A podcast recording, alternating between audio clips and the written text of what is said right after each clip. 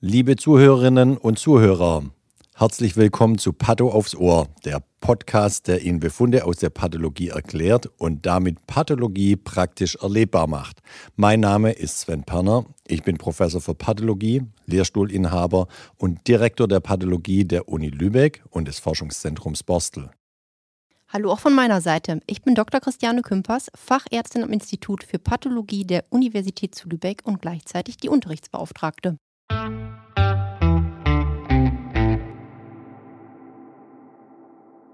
Hallo zusammen, in unserer neuen Folge besprechen wir den Befund einer weiblichen Patientin, geboren 1932. Also die ist nicht mehr ganz jung.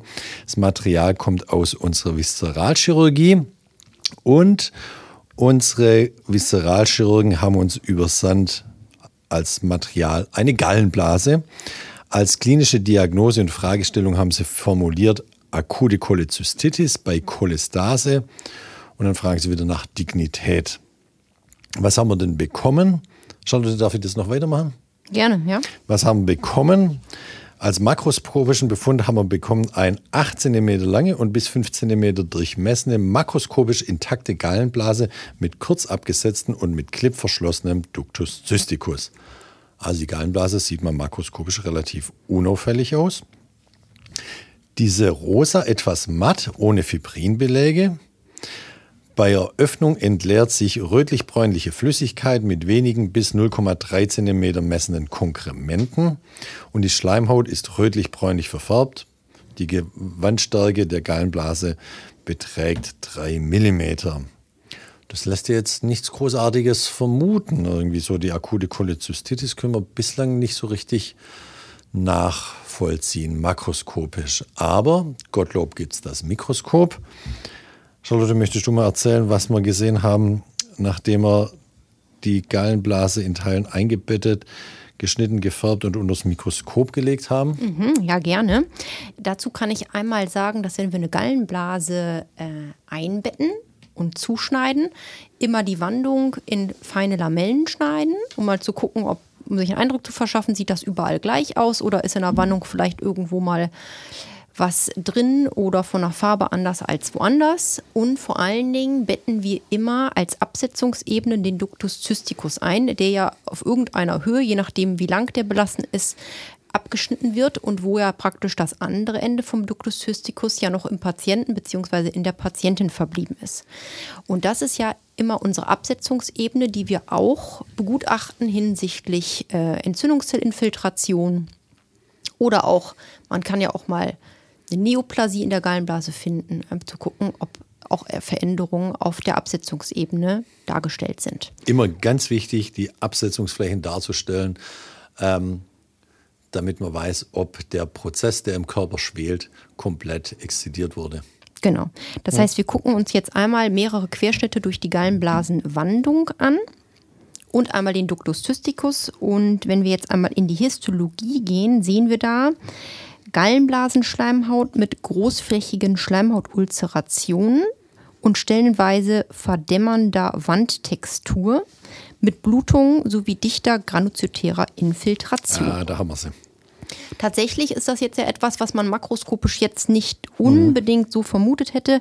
Wenn wir da nochmal zurückgehen, sehen wir aber in der Makro die Schleimhaut rötlich-bräunlich verfärbt. Dann wird das Rötliche, genau. werden die Schleimhautulzerationen gewesen sein. Korrelation dazu, das Korrelat dazu, ja. Genau.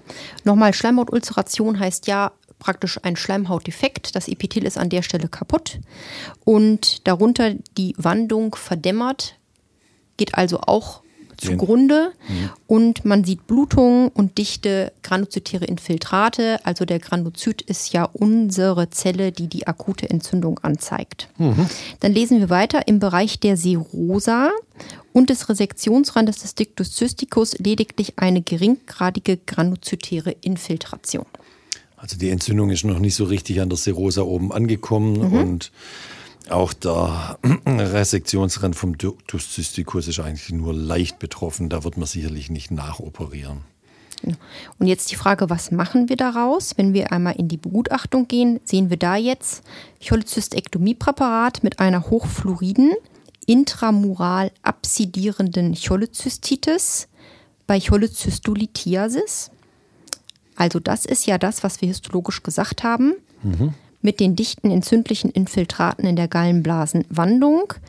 Die Cholezystitis ist ja die Entzündung. Mhm. Hochfluoride, das ist die sind die Granulozyten. Und die absidierenden oder die absidierende Entzündung ist das Korrelat der dicht liegenden Granulozyten in der Wand, die da praktisch so dicht liegen, dass sie Einschmalzungsherde bilden.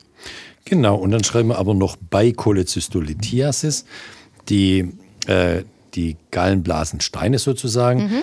Die können wir natürlich nicht histologisieren. Die lassen sich nicht äh, schneiden. Da holen wir die Information aus dem makroskopischen Befund. Nämlich, da haben wir ja schon geschrieben, dass wir hier bei der Öffnung ähm, sich erstmal rot, rötlich-bräune Flüssigkeit äh, rausläuft, aber dann auch wenige bis 0,3 cm messende Konkremente. Das ist das, was wir dann meinen im Befund mit der Cholecystolithiasis. Genau. Auch nichts Ungewöhnliches bei einer Frau in dem Alter. Und wahrscheinlich war es so, dass die Cholecystolithiasis eben zu einer Schleimhautulceration äh, geführt hat. Durch das reine Draufliegen der Steine auf der Schleimhaut hat es eben zu einer Entzündung geführt. Äh, erstmal Irritation der Schleimhaut, dann weiterführende Entzündung und das hat dann die intramurale Entzündung gemacht. Und dann ist wohl die Patientin mit äh, Schmerzen im rechten Oberbauch in die Chirurgie gekommen und die ist damit jetzt geheilt. Genau. Und es geht im Befund ja noch weiter. Als letzten Satz sagen wir noch keine wesentliche Entzündungskomponente auf Absetzungsebene. Mhm. Das ist der Ductus cysticus, wie gesagt, wo wir ja oben schon im Befund gesagt haben, dass da nur sehr geringe granulozytäre Infiltrate mhm. zu sehen sind. Da geht man davon aus, dass mit den paar Granulozyten der Körper von selber zurechtkommt. Da ist mit keinen weiterführenden Komplikationen zu rechnen und schon gar nicht äh, keine Indikation auch zur Nach-OP. Mhm. Nur nochmal, kein Anhalt von Malignität, schreiben wir wieder drunter. Wir haben überhaupt keinen Verdacht auf einen, weder makroskopisch noch mikroskopisch von Karzinom der Gallenblase. Und damit ist der Befund abgeschlossen und besprochen. Mhm. Wenn ich das aus dem Studium richtig erinnere, war es ja so, dass man Patienten eigentlich in einem entzündungsfreien Intervall operieren möchte. Und man operiert ja nicht so gern in der akuten Entzündung. Ich könnte doch gut sein, dass wir noch mal eine Podcast-Folge aufnehmen, einfach mit so einer chronischen Cholezystitis. Machen wir. Gute Idee, Charlotte. Gut. Wunderbar. Dann sind wir damit durch und sagen Tschüss. Sagen Tschüss, auch von meiner Seite. Und wie immer, Feedback positives Feedback. Positives Feedback an mich, negatives Feedback an Sven. Konstruktives Feedback. uksh.de. Und konstruktives Feedback an christiane.kümpers.uksh.de.